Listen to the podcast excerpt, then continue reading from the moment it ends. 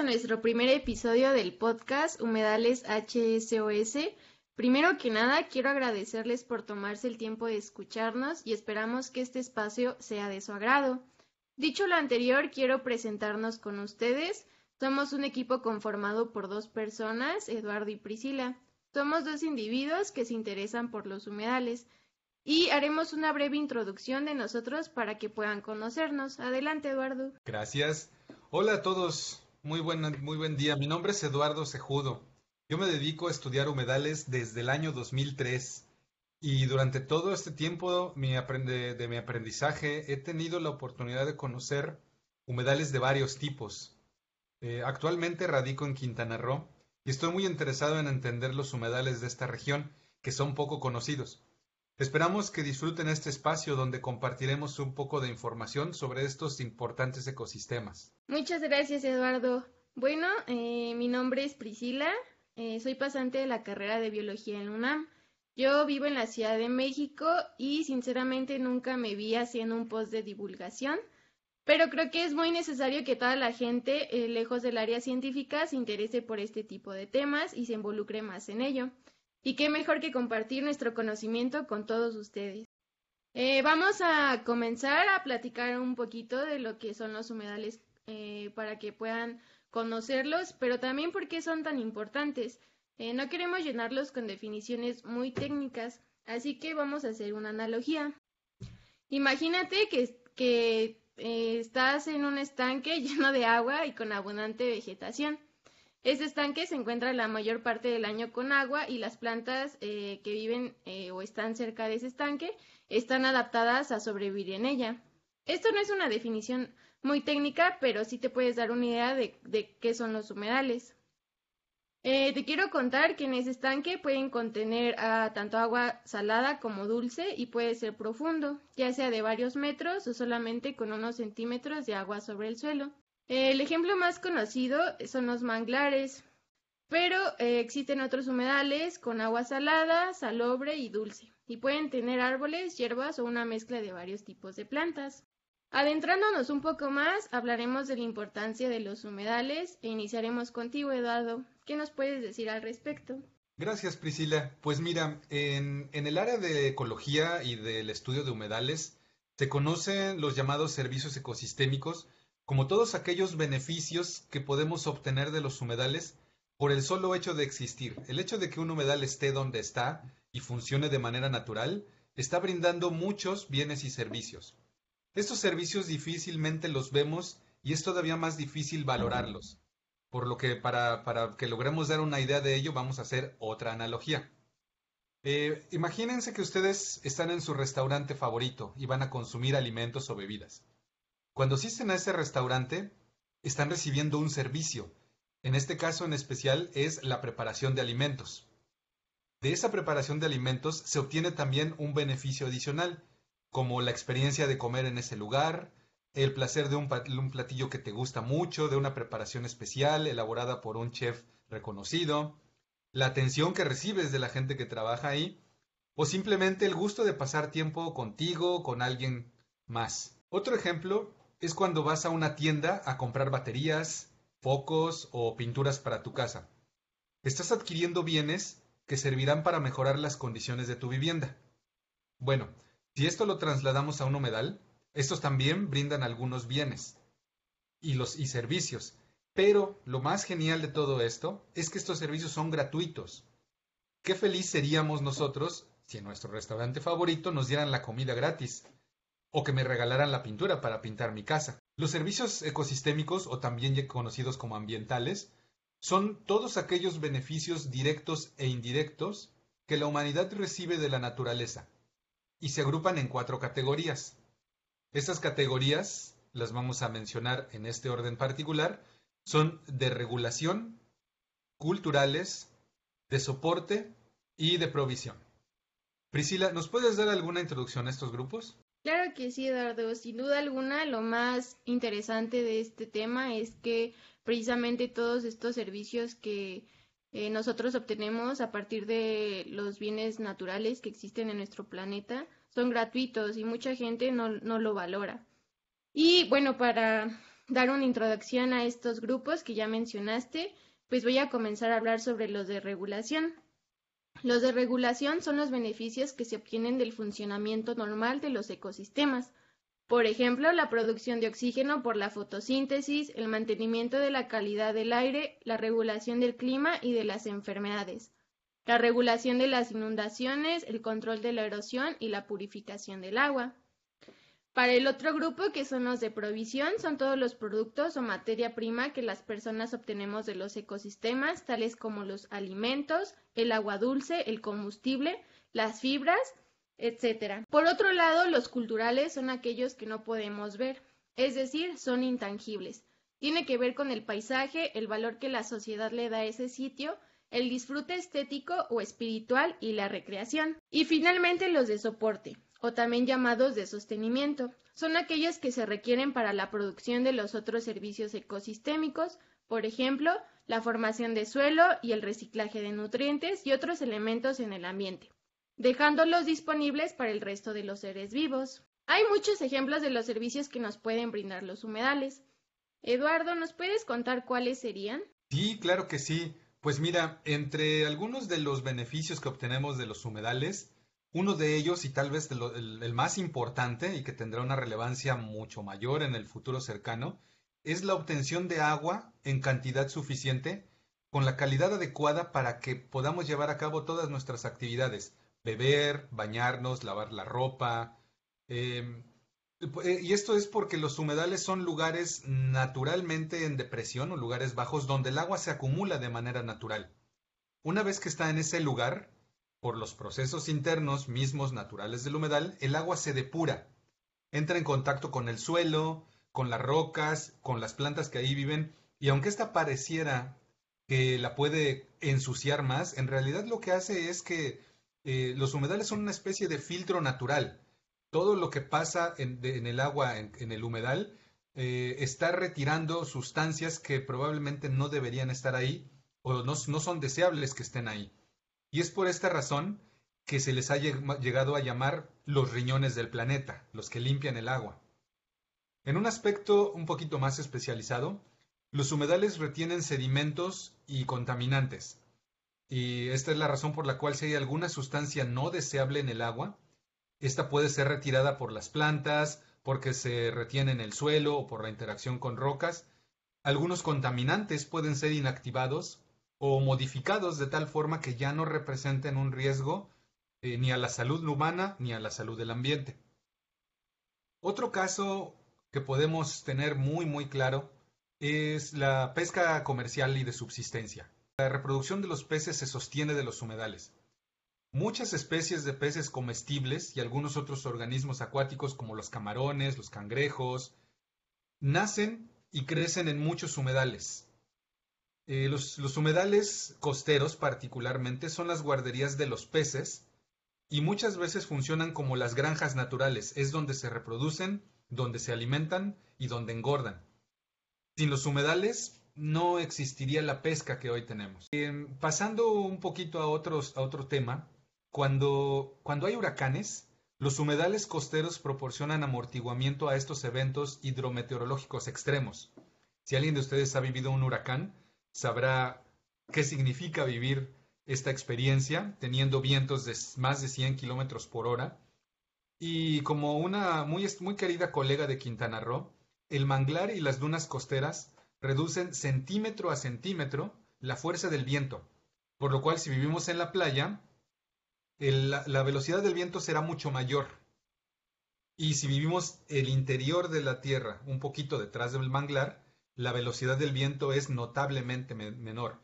Es decir, en este caso los humedales, el particular caso de los manglares, son barreras de protección natural. Pero esta misma protección funciona en cualquier otro em, humedal arbolado de tierra adentro. También amortigua la, intensidad del viento. Finalmente, en abordando los servicios culturales, ¿quién de nosotros no ha disfrutado de unas vacaciones en un lago o en una laguna? Los humedales nos proporcionan espacios de recreación y esparcimiento donde podemos relajarnos, recargar energía para nuestra rutina diaria, especialmente si vivimos en la ciudad. ¿O no, Priscila? Claro, claro, Eduardo. Sí, eh, precisamente muchos de nosotros eh, no conocemos la importancia que tiene esto, pero ya incluso darnos un beneficio de pasarla bien con la familia, con amigos, o simplemente para darnos un rescaso, un perdón, un descanso, un respiro a nosotros mismos, eh, eso ya es un beneficio que, que obtenemos, ¿no? De, de la naturaleza y, y, es precisamente que nosotros queremos que ustedes cuando vayan de paseo a uno de esos sitios, pues que ya no solamente lo vean como algo bonito, sino la importancia, ¿no? Que recae en todos nosotros como, como especie, pero también para todos los, para todos los, digamos, los demás elementos que existen, ¿no? Y pasando a otra parte, pues también queremos contarles que hay, eh, hay un, una convención internacional dedicada a, a preservar y conservar estos humedales y México es protagonista o es parte de esta convención y actualmente eh, se consideran 142 sitios designados como, de, como humedales de importancia internacional. Eh, son muchísimos, pero ¿qué es un humedal de importancia internacional? No sé si nos puedas comentar un poco al respecto, Eduardo. Sí, claro, Priscila, gracias. Pues sí, como ya lo mencionaste, esta es una iniciativa internacional. Es una organización eh, a nivel mundial que se le llama la Convención Ramsar y el nombre viene de una ciudad en Irán donde se firmó esta convención, este acuerdo. Eh, en este acuerdo todos los países que firman se comprometen a unir esfuerzos de investigación, de conservación, de manejo y de restauración de humedales en todo el mundo.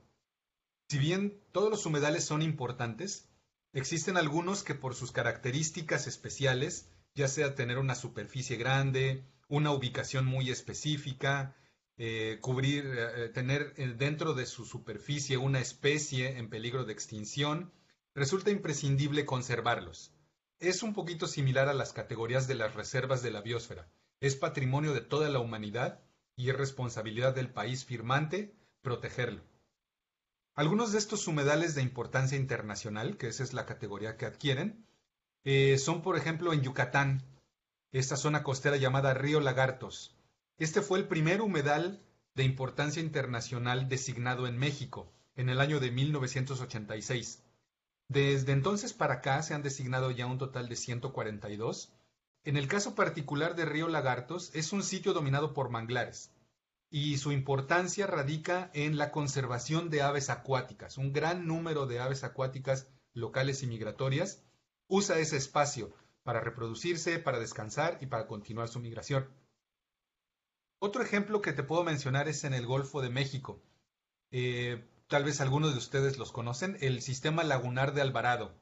Es un área amplísima de ríos, lagunas, esteros, zonas inundables, donde se realiza mucha de la pesca del país. Es probable que aquellos que viven en la Ciudad de México y hayan ido a comprar pescado a la viga estén adquiriendo producto de Alvarado. Eh, en el interior del país existen también sitios de importancia internacional. Vámonos ahora del otro lado, del lado del Pacífico. En el estado de Jalisco está, la laguna de Zapotlán. Es un sitio muy importante para la conservación de aves y algunas otras especies protegidas, algunas de ellas incluso que únicamente habitan ahí. Es además de todo esto, eh, es un sitio importantísimo para el almacenamiento de agua de la región, para todas las ciudades que están alrededor, y no solamente para las ciudades y para las personas, sino también para que todo el, ecosistema, los humedales y los terrestres, puedan mantener todas sus funciones. ¿Qué, tipo de humedales conoces tú, Priscila? Gracias, Eduardo. Pues precisamente ahorita me estoy acordando de, de pues que hace pues ya varios añitos pues acompañaba a mis amigas o amigos a festejar sus cumpleaños ahí en Xochimilco. Y Xochimilco es una zona don, muy turística porque eh, bueno es famoso por por las trajineras, ¿no? Y porque ahí van mariachis y hay mucha fiesta y todo eso. Pero me acordé mucho porque pues uno va y se toma una cervecita, compra botanitas, comidas y toma fotos, pero eh, no, no ve más allá, ¿no? De dónde está parado. Y como ya lo habíamos comentado, es que eh, Xochimilco es un, es un humedal eh, de, importancia, eh, pues a nivel al menos aquí nacional, porque ha tenido historia desde hace mucho tiempo, porque, pues, por ejemplo, ahí empezaron lo que es las chinampas, ¿no? Donde nuestra cultura, pues, desde, desde hace tiempo ahí sembraba eh, los alimentos y que incluso todavía se conserva, ¿no? Este, esta, esta práctica que es muy importante para, para los habitantes y pues para nosotros, ¿no? Porque pues mucha gente también va a comprar sus alimentos. Eh, también pues es importante eh, importante porque hay muchas especies, pero una que es súper conocida y yo creo que hasta está estampado en playeras y en vasos y algo así, es el ajolote, ¿no? Que es un, una especie endémica de, de, ahí. También en la misma ciudad tenemos lo que es el, el, humedal de Tláhuac, que también es un sistema agroecológico y que tiene una importancia, una importancia sobre los habitantes de la zona, no solamente, como lo comenté, de importancia turística. Y bueno, también, eh, por ejemplo, aquí ahorita en la Ciudad de México también se está trabajando con porque ahorita hablamos de humedales naturales, pero también existen otro tipo de humedales que son los artificiales, que son sistemas que imitan a los sistemas naturales, pero lo que se está haciendo, eh, el gobierno implementa un proyecto llamado Parque Ecológico de Xochimilco, que lo que busca es precisamente restaurar las partes que ya se encuentran pues contaminadas por la presencia humana y que pues este humedal lo que va a hacer es eh, tratar digamos el agua que está contaminada para poder limpiarla y así eh, pues que se preserve, ¿no? La, eh, digamos el sistema lacustre de Xochimilco. Y pues también lo más importante es que no solamente, eh, bueno, la planeación no solamente es para esto, sino para también las especies migratorias, bueno, principalmente aves, que llegan ahí. Entonces, son los humedales que aquí, bueno, más importantes en, el, bueno, en, la Ciudad de México ¿Y tú, Eduardo, qué otros humedales conoces? Pues fíjate que ahorita reflexionando sobre tu respuesta me quedé pensando eh, la situación particular de los nombres locales de los humedales. Eh, yo tengo a la mano dos ejemplos que quiero compartir con todos ustedes em, en cuanto a tipos de humedales ligeramente diferentes entre ellos.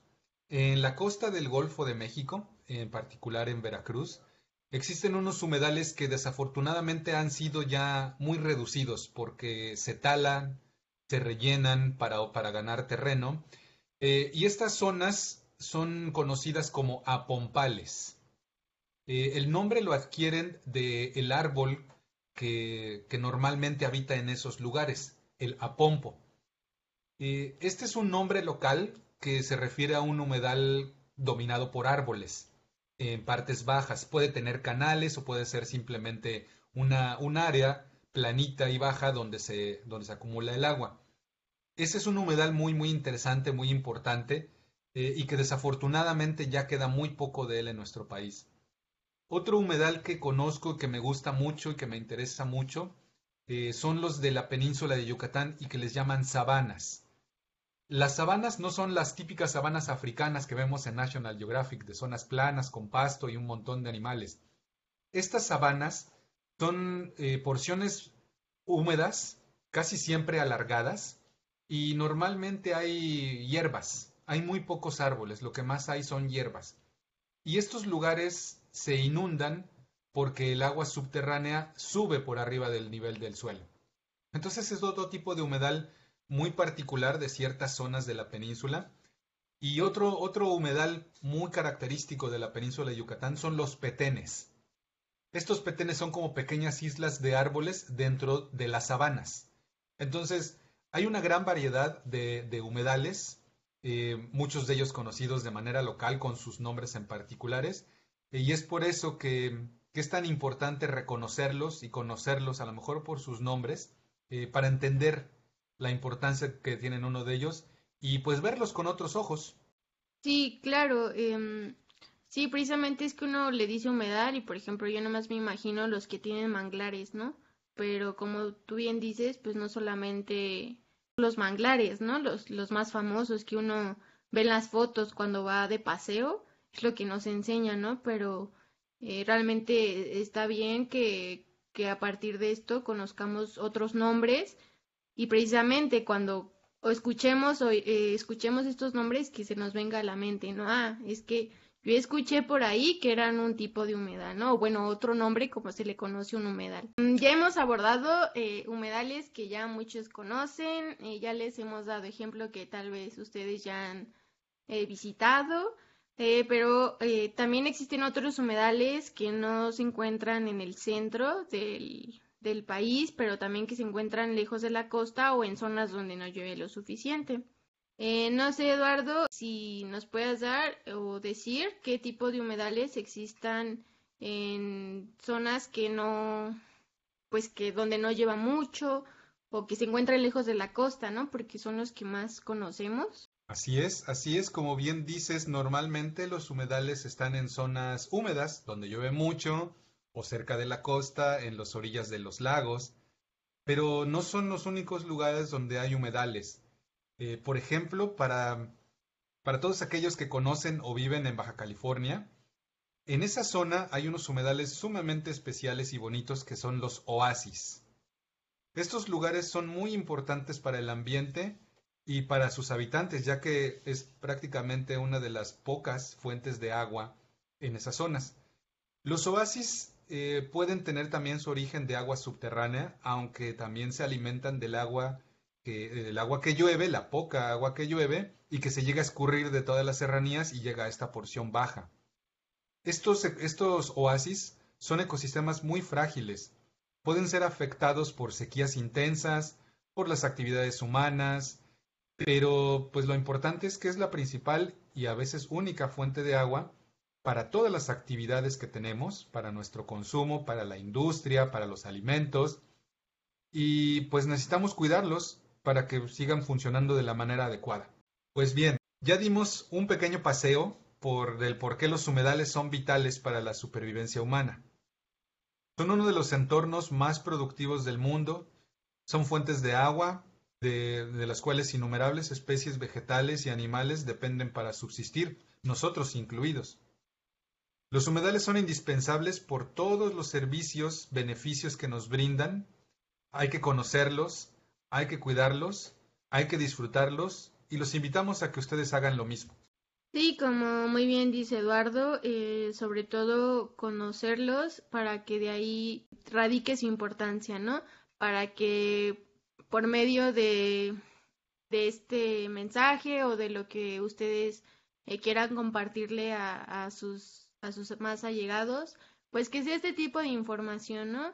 Eh, que la información no solamente se quede para los expertos, sino también para las personas, por ejemplo, que vivan en lugares eh, donde haya un humedal, por ejemplo, aquí los citadinos, que también mucha gente conoce y va y los visita, pero no, no, no se pone a pensar de su importancia. Y precisamente nosotros queremos que a través de este podcast, pues ustedes aprendan y que pasen la voz para que muchas personas los conozcan. Esperemos que nos acompañen en el próximo episodio. Hasta la próxima. Hasta luego. Gracias, Priscila. Gracias, Eduardo. Adiós.